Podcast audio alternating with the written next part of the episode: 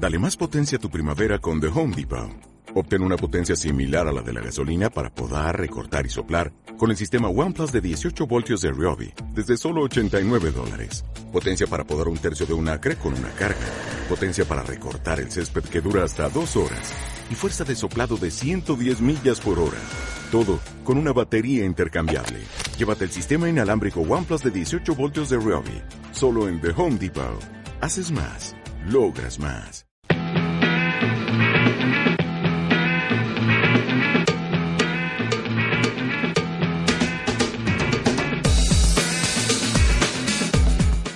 Tal? Buenas tardes, bienvenidos de nuevo en esta tarde de lunes a la Naranja Diabética.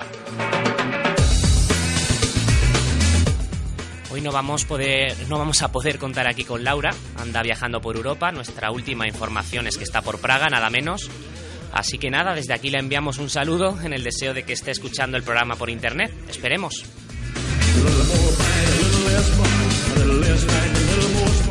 La semana que viene ya sí la tendremos aquí de nuevo. Mientras, este que os habla, Ramiro Ayala, se dispone a afrontar solo este ratito de radio con vosotros.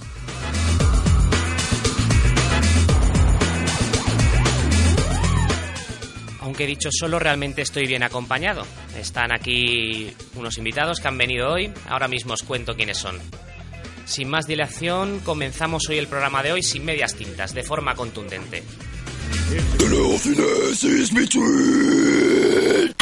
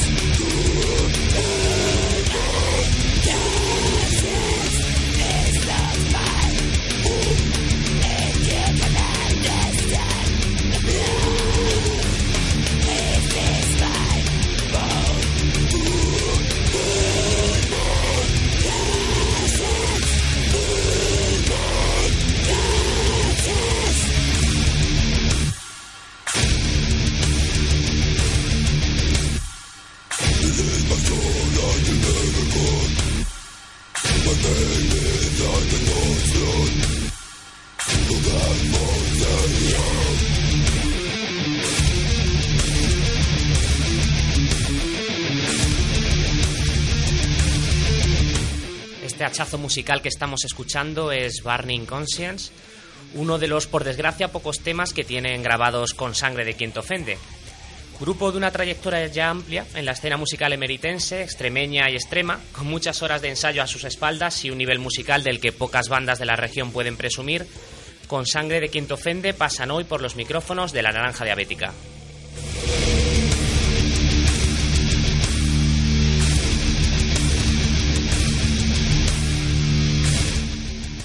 David Parra, Altair Márquez. Hola, buenas.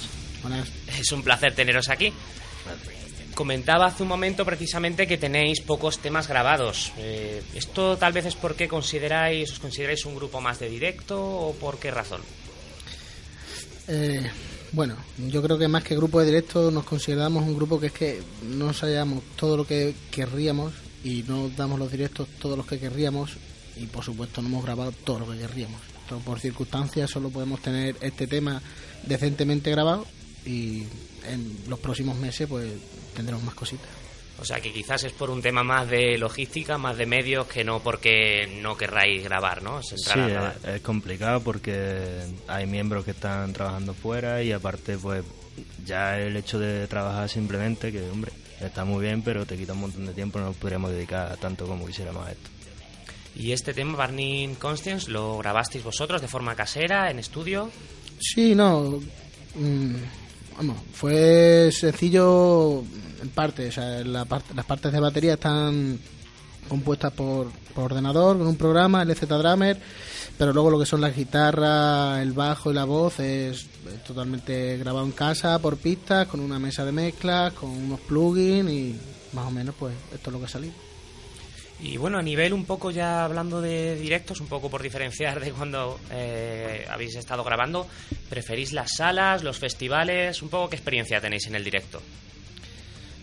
A ver, eh, no es que tengamos a nuestras espaldas excesivos directos. O sea, por unos temas u otros eh, no hemos tocado todo lo que quisiéramos. Pero sí es cierto que personalmente creemos que es preferible tocar en, al menos a nuestro nivel, eh, tocar en salas, en bares, porque la experiencia que tenemos en los festivales pues no es buena, porque son festivales de poco presupuesto, o sea, no que no por tema de que nos paguen o no, sino simplemente por tema de organización. Hemos estado tocando en festivales que tenemos que haber tocado a las 2 de la mañana y hemos acabado tocando a las 7 de la mañana. Eh, otros festivales hemos tocado para mm, personas mayores, para jóvenes, para casi nunca hemos tocado para un público que realmente es el que le gustaría nuestra música. Eh, exceptuando próximas fechas que parece ser que sí vamos a dar un concierto un poquito en condiciones. Bueno, quería un poco que me comentarais, David Altair, eh, bueno, con Sangre de Quien te ofende comienza aquí en Mérida, ¿no? Hace unos años, eh, bajo un nombre distinto, ¿verdad? Niflheim, ¿correcto? Sí, sí. Sí. Bueno, quería que me comentarais un poco cómo es en esos primeros comienzos, cómo os da por hacer metal eh, aquí en una región y en una ciudad que no tiene pues una tradición, quizás otro tipo de rock el que se lleva, una cosa más escuchable, diferente. Yo, hombre, personalmente, bueno, Parra porque lo hemos metido un poco en vereda, él era más de, de unas cosas un poco más, más asequibles. más suavita. Eh, pero nosotros, yo qué sé, Borja y yo, Borja es el otro guitarra que no está aquí ahora mismo, eh, llevamos escuchando metal desde los 12, 13 años, ¿sabes? Yo- a mí me regaló mi abuela con 14 años el directo de Pantera, ¿sabes? Nada Desde menos. pequeño. Yo empecé escuchando Nirvana, Offspring y empiezas a tocar y, bueno, pues vas evolucionando, te van gustando otras cosas y, al final hemos acabado, empezamos un poquillo más nu metalero hace unos años, pero con la práctica pues hemos acabado desarrollando un poco un estilo más death metal o death metal melódico o metalcore incluso. Sí, que además es una cosa que nos gusta, nos gusta mucho. O sea, mucha gente nos pregunta cómo podéis tocar esto, tocar algo un poco más asequible y, y vendrá más gente a ver o lo que sea, pero es que no, para hacer eso no hacemos nada, hacemos lo que queremos. Es el estilo que os gusta y es el estilo Claro, que, que claro, habéis desarrollado como grupo, ¿no? Bueno, queríamos un poco, aprovechando que estáis aquí, escuchar un poco cómo sonaba Niflheim en, aquella, en aquellos años en los que todavía era un grupo distinto y un poco cómo sonaba en esos principios.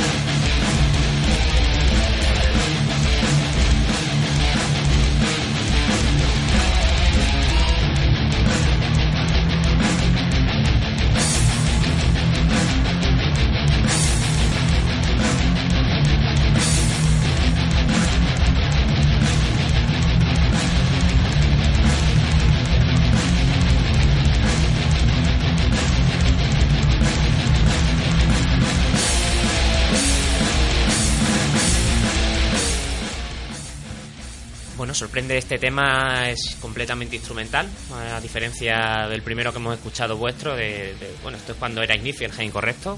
Sí. Todavía. Sí. Y no teníais voz en esa época, ¿por qué decidisteis meter un cantante?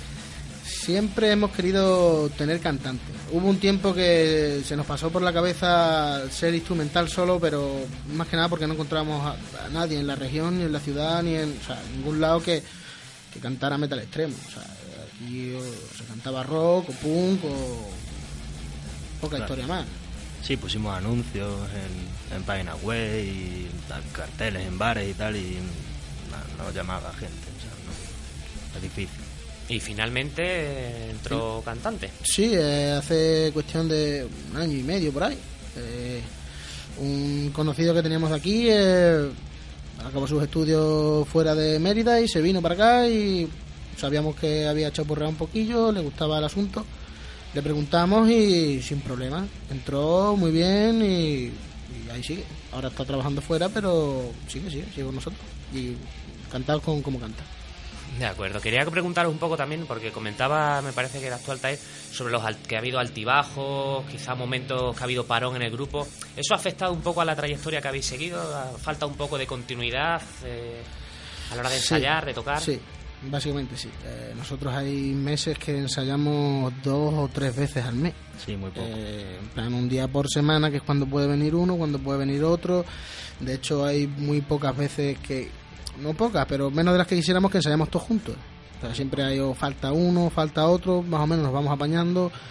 Eh, cuando tenemos algún bolo, pues nos achuchamos un poco y mm, en- intentamos ensayar todos, pero por ejemplo, en el próximo, pues el cantante va a venir a pelo y que sea lo que Dios quiera. Sin ensayar, ¿no? Prácticamente. Eh, él, él no, esperemos que los cantos en la ducha los tenga bien. los tenga bien. Los tengas allá. Bueno, quería preguntaros también un poco, porque llama la atención en este tema precisamente que estamos escuchando, por ejemplo, en el Burning Conscience que escuchábamos antes, que en general son temas progresivos, son largos, hay mucho cambio de ritmo, cambio de estructuras melódicas. A mí me interesa, me interesaría saber cuál es vuestra manera de componer, si es algo colegiado, le decidís entre todos, o hay alguno que lleva un poco más la voz cantante, ¿cómo lo hacéis? Bueno, eso te puedo hablar un, po- un poco más eh, de guitarra que. Un poco, mm, generalmente solemos componer los, los dos guitarras, eh, Borja y yo. Y, y cuando vamos con algún riff al ensayo, pues ya Altair muchas veces pues introduce el ritmo, nos acelera, nos atrasa o, nos hace repetir cosas y también participa ¿no? en, la composición bastante. Y bueno, pues Manolo también de vez en cuando mete alguna nota. Alguna voz nota de vez en cuando, ¿no? Algo hace. sí, algo que se le va ocurriendo. Sí. No he recordado porque, bueno, para recordar un poco a los oyentes, Altair es bater- el batería de Con Sangre de Quien Te Ofende, David, que está aquí también, David Parra, que es uno de los guitarras, está Borja, Está Borja, que es el otro. Otra guitarra. Manolo, el bajista. Manolo Guerrero al bajo, Manolo Guerrero y- y, bueno, la voz que Jorge es el último que se ha incorporado, Jorge. Bueno, quería preguntaros también un poco sobre el panorama musical extremeño. Vosotros lleváis ya unos, un tiempecito tocando por aquí a nivel de metal, ¿cómo lo veis? Y en general de grupos, si hay unos grupos sobre los que tenéis o sobre el que tenéis más predilección en la escena extremeña. Hombre, mm, de metal no es que haya muchos, muchísimos. O sea, el porcentaje en comparación con lo que sería post-rock o rock estatal sería menos del 10%. No sé, quizás conocemos a 5, 6, 7 bandas, yo qué sé, los Fuck the Leader, mm, los Ilex, Saber, Cárnica, eh, Quantum Frito también tienen ahí sus toques Sí. y no te sabría decir muchos más de así de metal gordo no te sabría decir muchos más no, que no te, no te quiero decir que no los haya pero Claro. no, no, no los conocemos Sí, que realmente no es una escena que se haya desarrollado no, no, no, especialmente. no, no, aquí ya te digo eh, para que la Metalarium que se supone que es una sala de conciertos de, de metal hay muchos de los que van que no es metal simplemente de lo que hay en la región y pues tocan allí o donde pueden yo te digo en los festivales y las cosas y los eventos que se hacen pa- ahora para primavera para verano y tal si te fijas el porcentaje de bandas de, de metal es bajísimo es bajísimo, casi nulo. Hay, hay festivales que tienen 15 grupos y no ves ninguno de metal. Son todos de rock o de punk rock. Otro, Es menos otras cosas, claro, otras cosas, otro estilo. Desde vuestro punto de vista, Altair, David, eh, ¿habéis notado cierto bajón en cuanto a festivales de música? Quizá os salen ahora con la crisis menos bolos que antes, eh, o a vosotros eso nos ha afectado, ¿cómo lo veis? Si te digo la verdad, no nos ha afectado porque hemos hecho tan pocos polos que, no nos ha- no hemos podido ni decir, chacho, que poco tocamos, porque como no hemos podido tocar de seguido nunca, ¿sabes? Eh, cuando nos sale algo, pues, pues sí, pues de puta madre, pero no nosotros no- ni tenemos un, un tío que vaya, un manager o lo que sea que vaya buscando conciertos, ni nosotros cuando nos ha salido algo porque nos han dado un toque, oye, os apetece tal y cual. También por lo que te digo, porque no tenemos nada grabado, nada que poder mandarle a, a, a la gente. ¿sabes? Sí, a- a- de promoción, Claro, a claro. los promotores de festivales y demás, ¿no? Eh, el principal problema. ¿Algún festival en el que hayáis tocado, en el que por el que vosotros hayáis sentido especialmente a gusto o, o hayáis estado mejor que en otros, aquí en Extremadura, por ejemplo? Bueno, en, eh, to- no sé, hemos tocado en el Woma de Guareña, eh, aquí en Mérida también en varios festivales.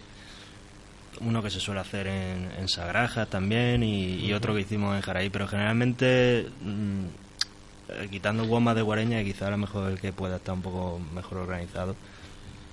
mm, Son festivales pues de, como de andar por casa que ellos se lo ocurran muchísimo y ponen todas sus ganas, pero los medios son los, los que Son los hay, que ¿no? hay. Y entonces pues bueno, sale pues, poniendo un poco todo de, de nuestra parte, pero no puede salir tampoco una gran cosa, pero el caso es pasárselo bien y bueno, si das un buen bolo, pues mejor.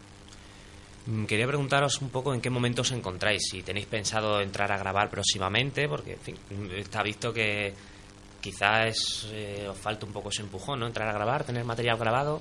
¿Tenéis pensado próximamente pisar los estudios?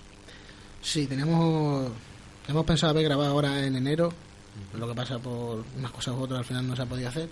Y, y nuestro pensamiento es ahora en verano pues grabar una maquetilla, tres, cuatro temas para mandarlo por ahí y no sé, más adelante, o sea, por material no es porque tenemos canciones de sobra, pero eh, la pela es la pela y tampoco queremos entrar a, grabar en un sitio donde el que nos va a grabar no sepa mucho cómo va el rollo, o sea, ya que grabamos queremos grabar con alguien que, que sepa y que sepa lo que queremos, cómo tiene que sonar y ese tipo de cosas que, que como te decía antes aquí en la región no es fácil de encontrar. O sea, no es tanto por material que sí que tenéis, porque tenéis Sí, material sí. para los directos, Sí, correcto, eso, lo lleváis, sino más bien por encontrar la persona y el estudio, ¿no? Quizás. Y el tiempo también, muchas veces, porque es que los horarios son difíciles de, de compaginar y, y no son canciones que se graban en en 10 minutos, como, como puede ser en otros estilos. O sea, necesitas echarle mucho rato. Y, y claro, no te puedes tener- pegarte a lo mejor un fin de semana entero porque tienes, tienes que trabajar, tienes que hacer otras cosas. Quería preguntaros un poco sobre vuestras influencias musicales, las influencias musicales que tiene con Sangre Quien te ofende. Eh, ¿De dónde diríais vosotros que bebe, qué, grupos concretos o sobre todo son los que vosotros notáis que os han influido más a la hora de componer, a la hora de trabajar? Pues a la hora de, componer sí nos hemos fijado mucho en grupos mm, que llevamos escuchando muchos años y, son parecidos a lo que nosotros queremos hacer, vamos, o más bien nosotros nos intentamos parecer a ellos, que como pueden ser los, Black Dahlia Murder o At the Gates o, cuando en la primera época pues quizás un poco más la Novoz o Pantera, grupos así. Pero eh, en general cualquier rama de metal extremo mm, nos suele gustar, ya venga del black, venga del death o, o, no sé, cualquier cualquier rama, ¿no? mientras nos guste nos da un poco igual. Has nombrado a Black Dahlia Murder, precisamente tenemos un tema suyo un poco para escuchar cuáles son las influencias que tiene con Sangre de Quien te ofende.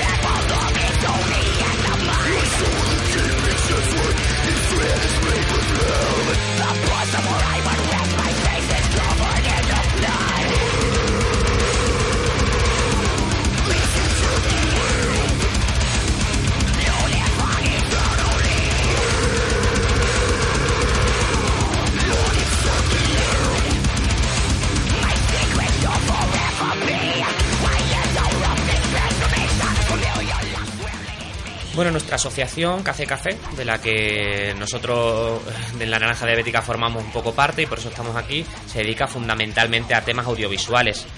Quería preguntaros si habéis pensado en algún momento grabar algún videoclip de alguno de vuestros temas o quizás servir de banda sonora en alguna historia de este tipo, David, Altair. Sí, bueno, nosotros para lo que nos pidáis, si queréis algún tema, sin problema. Estamos Sí, sí. disponibles, sin problema. Cuando- ahora, bueno, ahora como no está Fragoso, pues nos faltaría uno, pero en cuanto que podamos, sí, sí, que grabemos las canciones, queremos hacer videoclip, queremos, en fin, cualquier forma de, de publicidad, de, promoción, colaboración en claro, este de tipo, ¿no? colaboración con cualquiera, con lo que sea. Bueno, tenéis concierto en Cáceres el próximo sábado día 20, en- ¿correcto, verdad? Sí, sí. Es en la calle, en la Madrila. Sí, Bueno, para alguien que no os haya visto en directo, comentar un poco qué es lo que la gente se va, se va a encontrar allí y por qué merece la pena ir a un concierto de los con sangre de quien te ofende. Si lo que pretenden es divertirse con viendo a viéndonos saltar y hacer cosas de esas, que no vayan. Porque esta gente son un poco sosos y se mueven poco. Pero bueno, musicalmente yo creo que merece la pena, porque es una cosa novedosa, aquí no se hace no se hace ese estilo de música y vamos, yo personalmente yo es que soy de la opinión de que me gusta ver cualquier tipo de música en directo. Si es en directo ya me puedes poner flamenco o lo que quieras que lo veo. Me gusta ver al tío tocar, me gusta sí.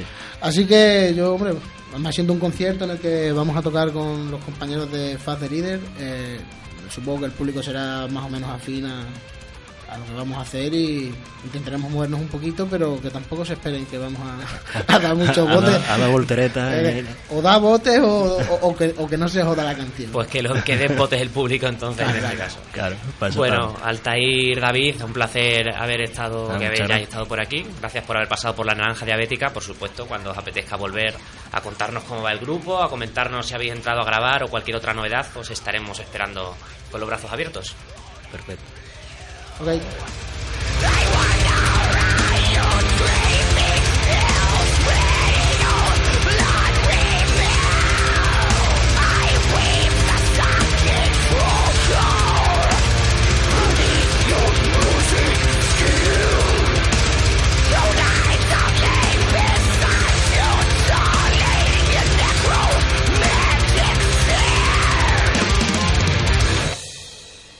Cambiamos de tercio. Tras el metal extremo de Con sangre de quien te ofende, salimos del local de ensayo, nos trasladamos al año 2073 y subimos a una nave burbuja pilotada por uno de los pocos habitantes del planeta Tierra, Tom Cruise.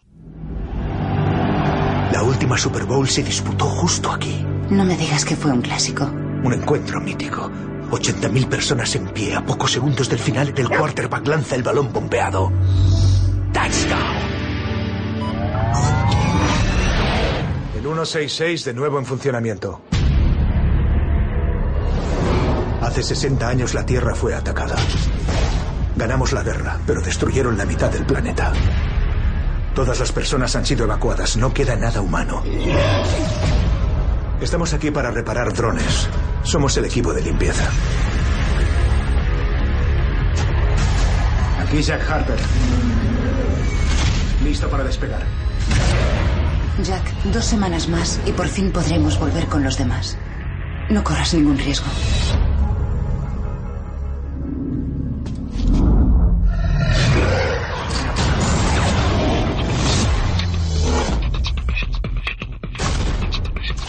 Hablamos de, Obli- de Oblivion, una de las películas más esperadas de este 2013 y que llegó este viernes a los cines españoles, también claro a Mérida, donde la podemos ver en los cines del foro. Lo cierto es que el largometraje de Joseph Kosinski, conocido por el remake, el remake de Tron Legacy en 2010, tiene una factura técnica espectacular. Sin embargo, deja un cierto regusto amargo al espectador, sobre todo al que es especialmente aficionado al género de la ciencia ficción. Esto lo decimos no solo por la omnipresencia de Tom Cruise, que ya sería casi suficiente, dejando aparte el hecho de que el, cienciólogo más universal tiene que volver a salvar el mundo una vez más, la película de Kosinski toma elementos de la mayoría de películas clásicas y recientes de ciencia ficción, un hecho que sin embargo nos sirve como excusa para pegar un repaso al género.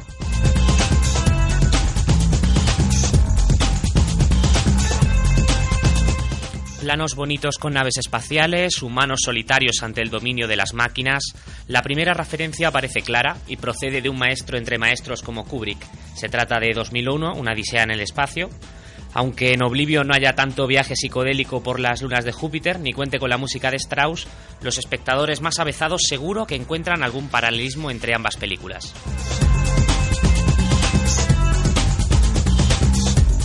En esa misma estela de futuros apocalípticos y tecnológicos aparecen títulos fundamentales. El primero de ellos, Blade Runner, un clásico por el que no pasa el tiempo a pesar de las lágrimas en la lluvia, siguiendo por Matrix, donde las cosas no son lo que parecen, película de la que por cierto escuchamos su banda sonora. Y llegando a Wally, donde al igual que en la película protagonizada por Tom Cruise, los robots creados por Pixar se mueven en un futuro en el que la Tierra se halla desolada.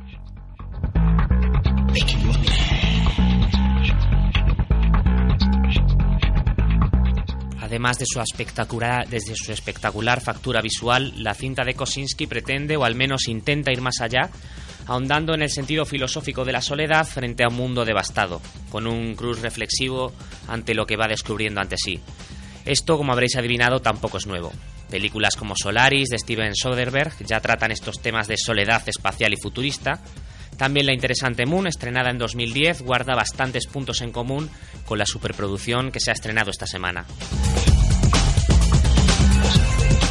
El planeta de los simios, Mad Max, la serie Battlestar Galactica, la lista de referencias que conforman el pastiche de ciencia ficción recreado en Oblivion, daría para estar hablando durante un rato más. Sin embargo, desde la naranja diabética, lo que os recomendamos es que, es que tratéis de ver todas las películas que de alguna manera confluyen en esta última superproducción hollywoodiense y que de cualquier manera os acerquéis una tarde al cine a disfrutar de Oblivion una película que nos cambiará la vida, pero que desde luego nos hará pasar un rato entretenido.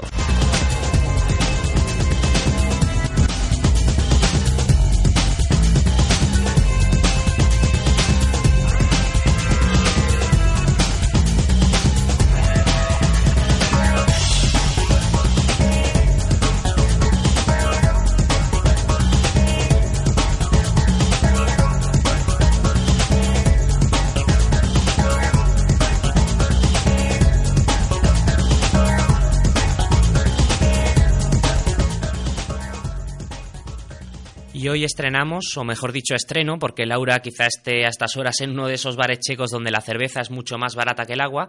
En fin, estrenamos, como digo, en Naranja Diabética una nueva sección. A partir de ahora, semanalmente, queremos recomendaros alguna de esas pequeñas joyas audiovisuales que habitualmente, y no sin cierto desprecio, llamamos cortos. Comenzamos con una obra que ya casi se puede considerar un clásico en el género chico del cine. A ver si la reconocéis. Anoche no dormí hasta entrada la madrugada y tengo por delante diez horas de oficina. Entonces, ¿qué demonios provoca esta sonrisa a las 7.35 de la mañana? ¿Será el café? ¿Será la tostada? ¿Será la mantequilla o será la mermelada? Quizás, quizás sea el crucigrama, el susurro de la radio, el chinchín de las cucharas. Serán esos clientes buscando el calor de alguna taza caliente, de alguna conversación. Mientras la luna y las estrellas, las farolas pobres de ellas, dan paso a regañadientes a la luz del sol. Quizás a esa chica que entra sin pide un café doble y una ensaimada se lo toma en silencio en esa mesa apartada Siempre con sola, siempre a la misma hora. A las 7.35 de la mañana. A las 7.35. Bueno, efectivamente, como estamos escuchando, se trata de 7.35 de la mañana, un cortometraje dirigido, guionizado y protagonizado por Nacho Vigalondo. Con este tema musical cantado por los clientes de una cafetería, Vigalondo plantea en ocho minutos geniales una situación en la que aparecen entre otros actores como Marta Belenguer y Alejandro Tejería. Además de diferentes premios y menciones en festivales de todo tipo, 7.35 de la mañana obtuvo un reconocimiento internacional al estar en 2004 nominado al Oscar en su categoría, algo que sin duda sirvió como plataforma de despegue para la carrera como director de Nacho Vigalondo a las de la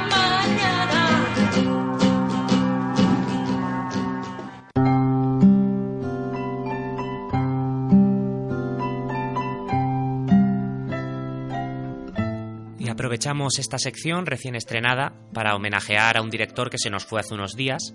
Se trata de Vigas Luna, un director que creía firmemente en los pequeños formatos del cine, fue director del Festival No Todo Film Fest en su sexta edición y estaba convencido de que dentro de 50 años la gente le conocería más por El Collar de las Moscas, un corto de menos de un minuto y medio de duración, que por obras como Jamón Jamón. Es por ello que os recomendamos esta obra un poco experimental de Vigas Luna, El collar de moscas, una obra de la que él mismo afirmaba, disculpen, pero no he tenido tiempo de hacerlo más corto.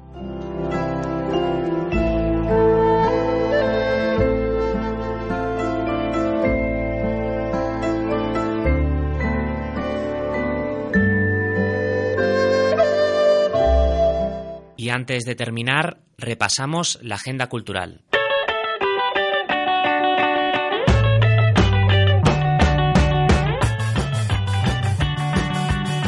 Nos quedamos en Mérida para empezar, y es que hoy ha comenzado la decimoséptima edición del Festival Juvenil de Teatro Grecolatino, con las primeras obras representadas, un fragmento de las Troyanas de Eurípides y un anfitrión a cargo de estudiantes madrileños. Durante toda la semana sabéis que tenéis una cita con las obras clásicas, eh, todas las mañanas a las once y media en el Teatro Romano de Mérida.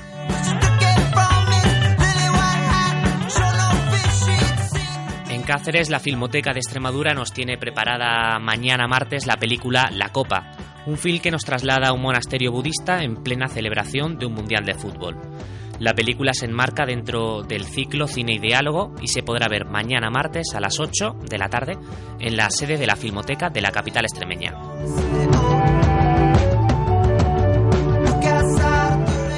Música clásica de la mano de la orquesta de nuestra región.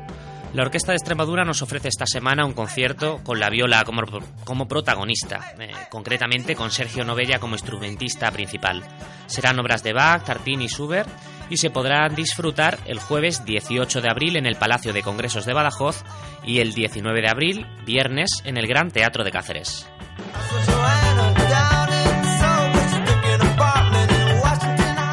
Y música mucho menos clásica el sábado también en Cáceres, de la mano de Fact de Líder y del grupo emeritense con sangre de quien te ofende, que hoy hemos tenido aquí en la Naranja Diabética.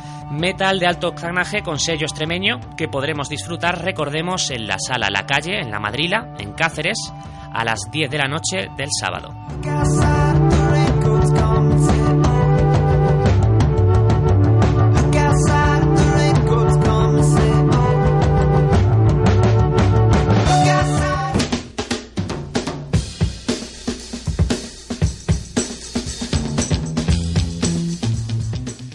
Pues esto ha sido todo. Os esperamos eh, el próximo lunes en la Naranja Diabética.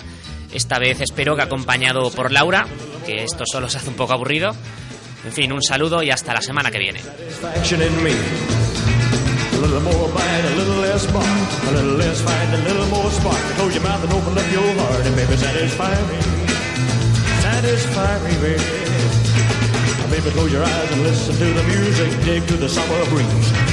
It's a groovy night and I can show you how to use it. Then come along with me and put your mind at ease. Less conversation, a little more action. All this aggravation and satisfaction in me. A little more bite, a little less spark. A little less fight, a little more spark. Close your mouth and open up your heart and baby satisfy me. Satisfy me, baby. Come on, baby, I'm tired of talking steel coat, let's start walking. Come on, come on. Come on, come on. Come on, come on. Come on, come on. Come on, come on. Don't procrastinate, don't articulate, girl.